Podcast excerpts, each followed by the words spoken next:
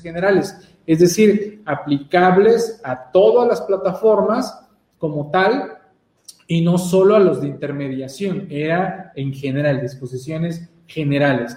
Aquí vamos a hablar ya de manera específica intermediación. Estamos hablando de Uber Eats, de Cabify, de Uber como tal, o cualquier otra aplicación como podría ser Amazon, eh, Mercado Libre. En las que no son intermediarios, hablamos de Netflix, por ejemplo. Netflix no es un intermediario.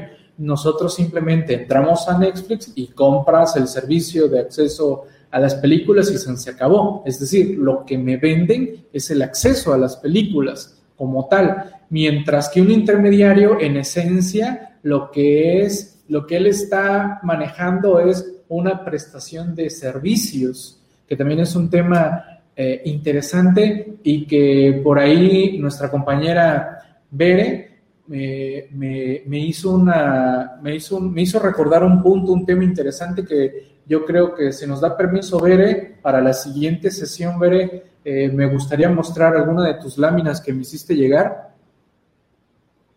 sobre el tema, porque sí es interesante ver cómo cada plataforma decide de manera distinta el manejo de lo que sería la comunicación entre el cliente y el negocio, y en medio está el intermediario.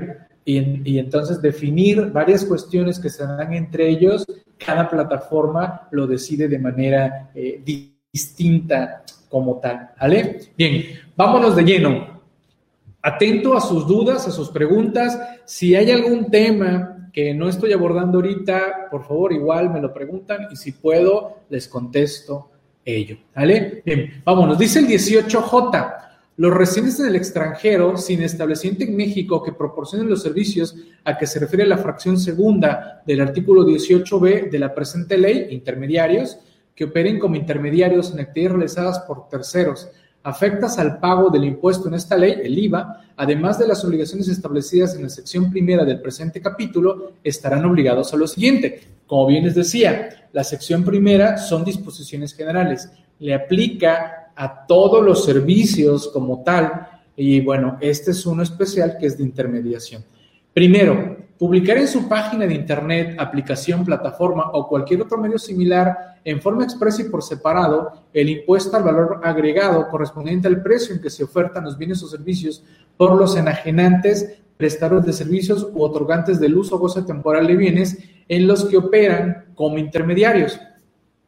¿Qué significa? Hablemos del caso Airbnb. Significa que cuando la aplicación me muestre que hay disponible un departamento en Cancún que me lo rentan por tantos días a 5 mil pesos, me va a tener que desglosar que de esos 5 mil pesos, tanto es del IVA como tal. Eso es lo que me están pidiendo en este sentido, ¿vale? Que yo creo que también nos van a empezar a desglosar los impuestos sobre hospedaje o cualquier otro cargo adicional para que quede lo más claro posible para el consumidor. ¿Vale? Interesante ese punto. Dos, cuando cobren el precio y el IVA correspondiente a las operaciones de intermediación por cuenta del ajenante de bienes, prestador de servicio u otorgante del uso o goce temporal de bienes, deberán a retener, aquí empezamos con lo interesante, retener a las personas físicas que enajenan, prestan servicios o conceden el uso o goce temporal el 50% del IVA, del IVA cobrado, tratándose de las personas a que se refiere este inciso que no proporcionen las personas mencionadas en el primer párrafo de este artículo la clave de RFC prevista en la fracción tercera, inciso B del mismo, la retención será del 50, del 100%, ¿vale? El retenedor sustituirá al enajenante prestador de servicio u otorgante del uso o goce temporal de bienes en la obligación del pago en el momento correspondiente a la retención. Bien, aquí quiero aclarar un punto porque de repente varios se confunden y hablan que la tasa del IVA en intermediación es una retención del 8% y, y eso es erróneo. No, no se habla aquí de una nueva tasa de IVA, se habla de un porcentaje a retener del IVA. En este caso, el monto que sea del IVA, el 50% es lo que se le va a retener. Ojo, porque esto va también a cuestiones de región fronteriza.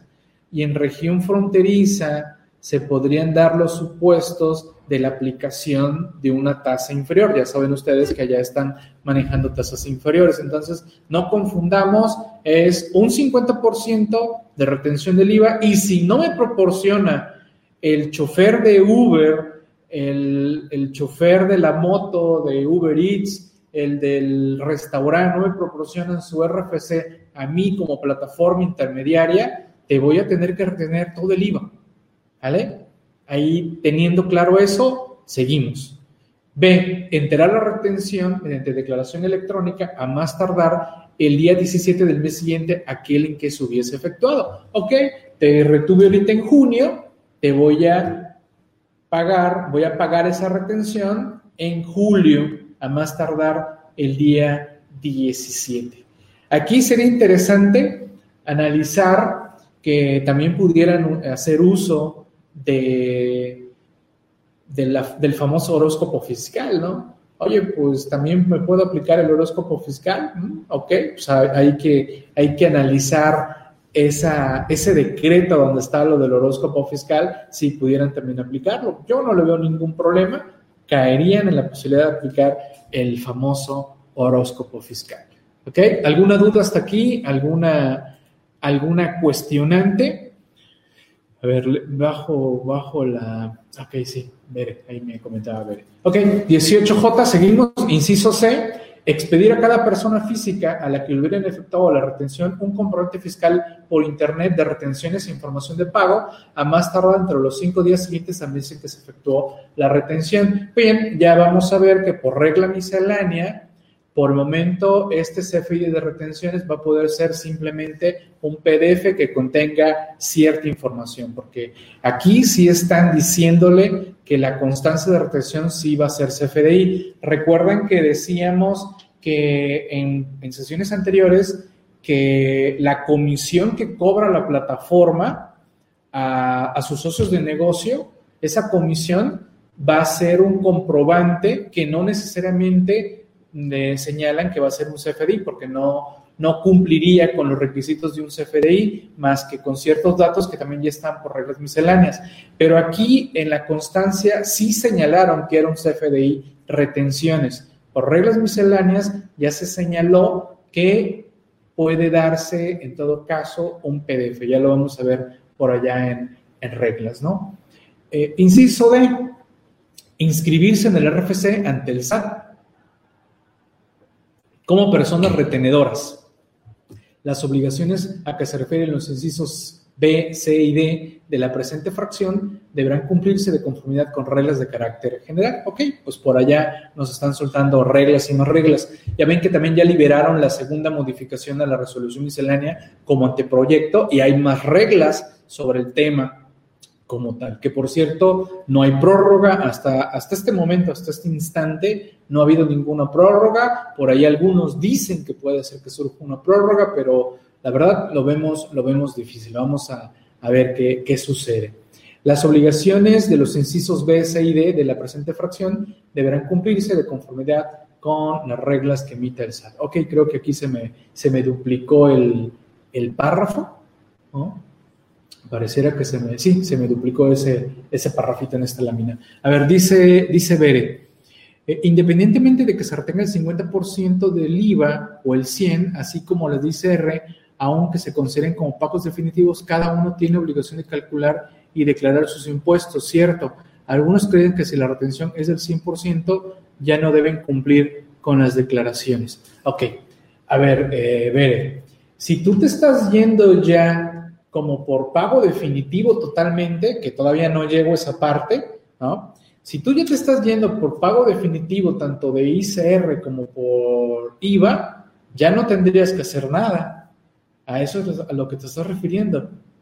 Si tú ya te vas por pago definitivo y todo te lo está reteniendo la plataforma considerando estas reglas, yo ya no tengo que hacer nada. Yo chofer de Uber, yo chofer de la moto, yo negocio, pues yo ya no tengo que hacer nada porque me apegué a un pago definitivo bajo retención en IVA y bajo la retención de ICR. ¿Vale? ¿Sí? Ahora, muy distinto es que me vaya yo por pagos provisionales. Si te vas por el esquema de pagos provisionales, entonces sí tendría yo que presentar declaraciones cada mes. ¿Vale? Eh, ese es el otro punto, estimado Fernando, que, que si yo capto dinero de manera directa sin que la plataforma tenga acceso a ese, a ese dinero, pues tendría yo que hacer la declaración, pero no significa que vaya yo a presentar como tal una serie de declaraciones como las conocemos. Simplemente voy a plasmar ese pago y va a ser un pago definitivo y no me, no me va a obligar a hacer declaración eh, anual, ¿no? Y todos pueden optar por ser definitivo. No, Ana, no, no, no, no todos pueden optar por ese, ese esquema, ¿no? Vámonos para allá, seguimos avanzando.